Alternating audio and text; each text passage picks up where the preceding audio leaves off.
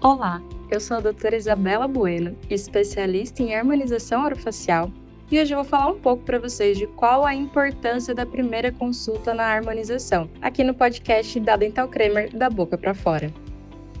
A primeira consulta é sempre de extrema importância, não pode ser ignorada pelo profissional e muito menos pelo paciente. Eu sempre costumo passar algumas orientações para o paciente já no primeiro contato, seja via telefone, seja via WhatsApp, para a gente entender qual é o objetivo dele através da harmonização, o que, que ele procura, se ele já fez algum procedimento e também trazer informações sobre a sua rotina, se tem alguma rotina de cuidados com a pele, uma rotina de saúde, quais os medicamentos está usando, qual a suplementação está usando, isso é muito importante, porque isso vai influenciar com certeza no nosso tratamento na questão de efeito, de durabilidade. Então é muito importante que nessa primeira consulta seja realmente um bate-papo com o nosso paciente sobre quais são as expectativas e para entender o que real vai encaixar ali na vida dele e trazer um resultado muito mais harmônico, natural, superar as expectativas dele, não é mesmo? Porque é o que a gente mais quer, é superar as expectativas do paciente e entregar um tratamento real com resultados e durabilidade.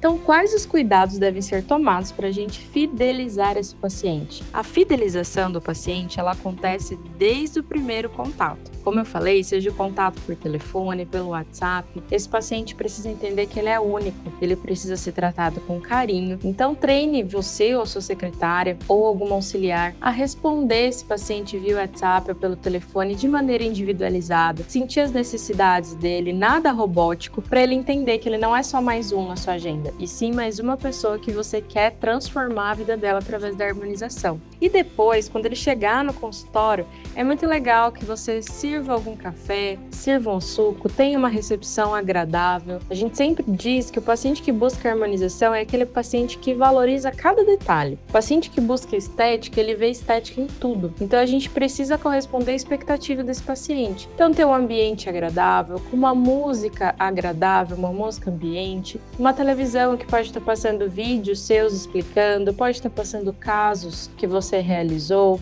você pode ter informativos na recepção explicando sobre cada procedimento também, aqueles informativos impressos que o paciente pode colocar na bolsa e levar para casa. É interessante que a sua clínica ela tenha um cheirinho muito agradável. Você pode mandar fabricar alguma essência, ou você pode usar até um aromatizador, um difusor de ambiente com a essência que você gosta. Nada muito forte ou enjoativo, tem que ser acolhedor. O ambiente tem que trazer paz, tem que ser acolhedor. Isso com certeza vai fazer muito muita diferença. Até porque aquele paciente que nunca fez harmonização e tá te procurando a primeira vez, ele pode ser um paciente que tenha um certo medo de consultório, medo de agulha, medo de dentista. Então esses aspectos vão influenciar muito para ele se sentir confortável. Então qual que é a diferença da primeira consulta para uma avaliação? Eu costumo dizer que as duas andam juntas. A primeira consulta e a avaliação, elas estão ali andando uma lado a lado. Por quê? Como eu disse anteriormente, a gente vai descobrir quais são as expectativas do paciente, o que ele usa na rotina, o que ele suplementa, como que está a saúde em geral, e nós já vamos, durante essa conversa, fazer uma avaliação, observar quais são as queixas do paciente, quais são os pontos que ele gostaria de melhorar. Eu sempre digo que se o paciente abrir precedente, a der uma oportunidade para você dar a sua opinião sobre o que você, profissional, visualiza que são pontos a serem melhorados, aí você deve expor com certeza um planejamento completo. Mas primeiro, ouça o que incomoda o paciente, porque nem sempre aquilo que nos incomoda a primeiro olhar é o que incomoda o nosso paciente. E eu já percebi que muitos pacientes acabam ficando até para baixo se a gente começa a sugerir um monte de coisa, acabam afetando a autoestima. Entende? Imagina você ir numa consulta com um profissional para descobrir um tratamento ou para iniciar sua caminhada naquela especialidade, naquele tratamento em si, como é a harmonização, e aí o profissional começar a falar um monte de problema para você. Você não vai sair de lá super chateada com a expectativa lá embaixo? Então, volta esse jogo para você. Olha para o seu paciente como se fosse você ali. Veja primeiro o que está incomodando ele, o que, que ele incomoda quando ele olha no espelho, o que, que ele gostaria de mudar. Tenha essa conversa. Por isso, a consulta inicial e avaliação, elas andam totalmente juntas. Então, quanto tempo é recomendado para a gente realizar essa primeira consulta com o novo paciente, com seu futuro paciente? É interessante você não fazer nada correndo, nada com pressa. Então, tem uma consulta em média de 40 minutos até uma hora. Eu já vi profissionais que fazem até uma hora e meia de consulta, né? Depende de como é a sua rotina no consultório, mas menos que 40 minutos eu não indico. Você não pode atender esse paciente correndo ele precisa sentir a necessidade ali de conversar com você, de se abrir do que está incomodando. E fazer correndo, pessoal, não é uma boa alternativa. Tá? Então, para um bom planejamento, para você olhar esse paciente com calma, perceber todos os detalhes, fazer possivelmente um protocolo fotográfico para ajudar na comunicação profissional-paciente, no mínimo 40 minutos. Então, como que a gente organiza uma boa anamnese para ser assertivo no atendimento? Primeiro, na sua anamnese, a gente tem que tirar um pouco daquilo que a gente está acostumado com odontologia padrão. As perguntas gerais de saúde são de extrema importância e não podem ser puladas, como perguntas referentes a alergias também são importantes, algumas alterações, alteração de metabolismo, alteração hormonal, tudo isso é interessante a gente conversar com o nosso paciente na consulta de anamnese. Então, faça um checklist mais completo que você puder. Além disso, lembre-se, faça um checklist sobre a quantidade de água que seu paciente consome, sobre a suplementação que seu paciente consome, que hoje é muito comum, várias pessoas tomam suplementações e às vezes aqueles multivitamínicos, polivitamínicos que não vão contribuir realmente com o tratamento. Sabe aquilo que a pessoa vai na farmácia comprar que eu preciso tomar uma vitamina? Sendo que em alguns casos, como no caso da produção de colágeno, a gente sabe que a vitamina C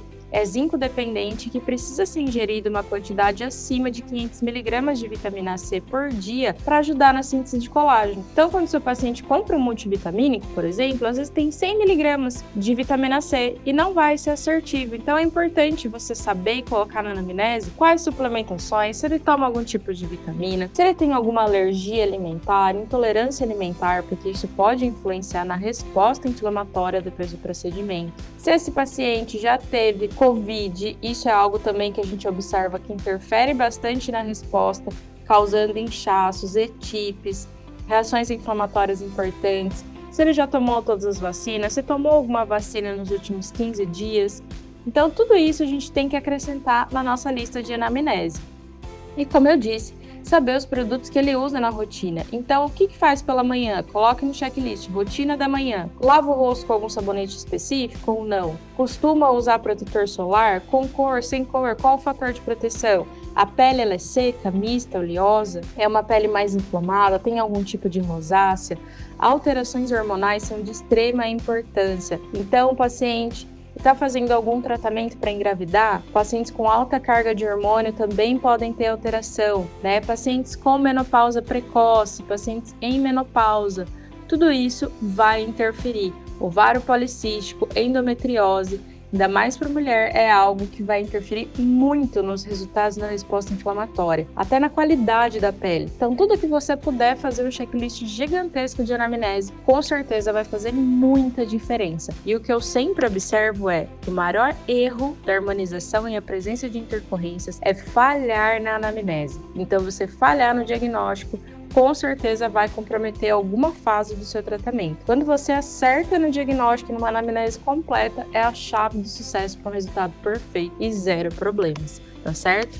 E também é importante a gente acrescentar se o paciente já fez algum tratamento de harmonização, se ele gostou do resultado, se atendeu às expectativas, qual é o medo desse paciente se ele não fez, tem medo do quê? De agulha, de dor, de inchaço, de ficar roxo, tudo isso para a gente se preparar durante o procedimento e também após o procedimento.